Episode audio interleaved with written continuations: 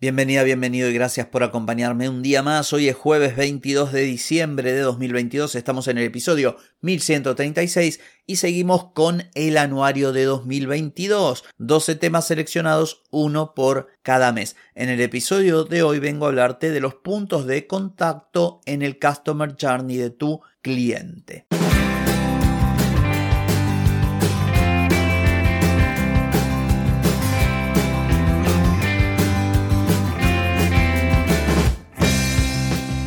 Bienvenida y bienvenido a Marketing para Gente como Uno. Soy Carlos Malfatti, consultor de marketing y nos encontramos otra vez para hablar de marketing, emprendimiento, redes sociales, contenidos, publicidad y todo lo que tenés que saber para llegar a más personas, captar más clientes y vender más en Internet. Atenti, que arrancamos. Antes de comenzar este episodio, la pregunta más importante que deberías hacerte. ¿Querés mejorar tu marketing y vender más? Escribime a clientes y reserva tu consultoría.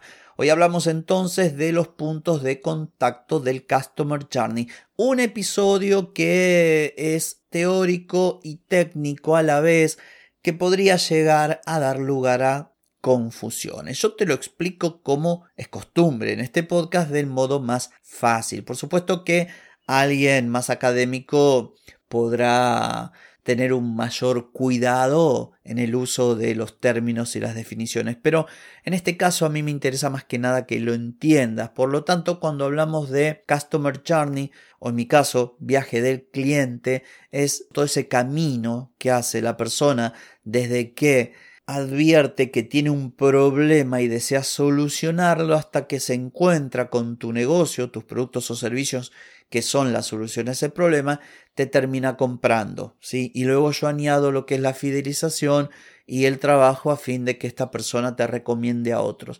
Eso sería. En tanto, los puntos de contacto son cada uno de esos, eh, de esos lugares mm, físicos o digitales en los que ese eventual o posible cliente que luego se transforma en cliente y que buscamos que termine siendo una suerte de embajador de nuestra marca, todos esos lugares en los que toma contacto, por eso punto de contacto, con nuestro negocio. Te explico así brevemente lo del Customer Journey. También solemos hablar de embudo de ventas, solemos hablar de proceso de documentación, que no es lo mismo, pero a los efectos de esta explicación todo tiene mm, similitud, así que podríamos definir todo como una única cosa.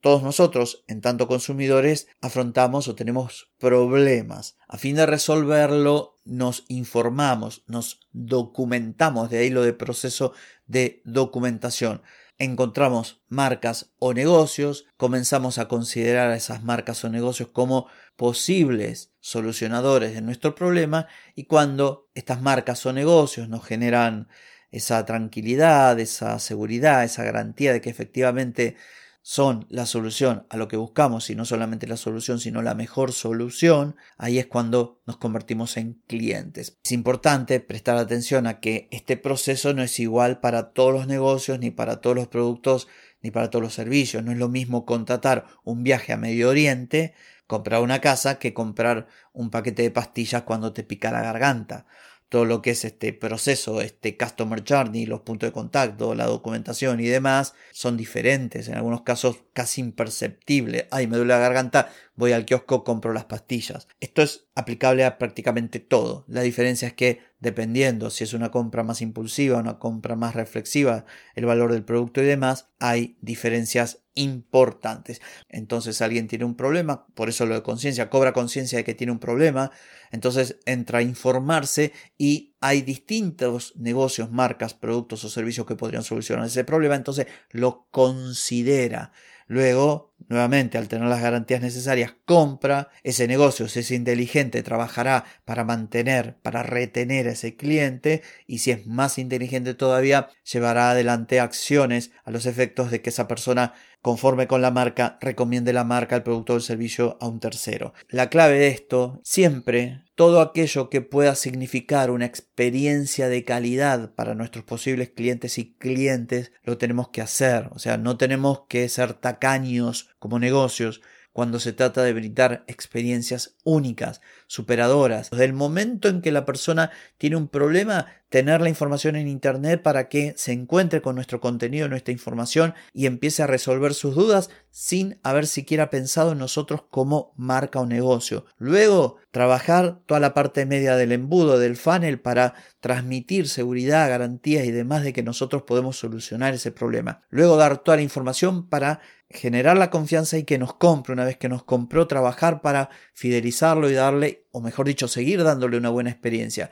Y más allá también, ¿para qué? Para que nos recomiende. Así que bueno, explicado muy sencillito, de esto se trata los puntos de contacto en el viaje de tu cliente y tratar de estar pendiente en cada uno de ellos para brindar la mejor experiencia que podamos.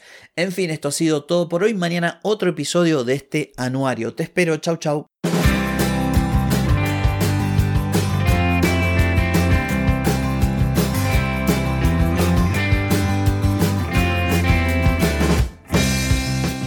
Amigas y amigos, todo lo bueno llega a su fin y este episodio no es la excepción. Si te gustó, déjame 5 estrellitas en Spotify. ¿Querés vender más? Reserva hoy mismo tu consultoría por videollamada. Deja de perder tiempo y dinero y comenzá a vender con estrategias, metodologías, contenidos y publicidad. Escribime ahora mismo a clientes y reserva tu lugar. Hey, ponete en acción, que el tiempo, el tiempo no perdona.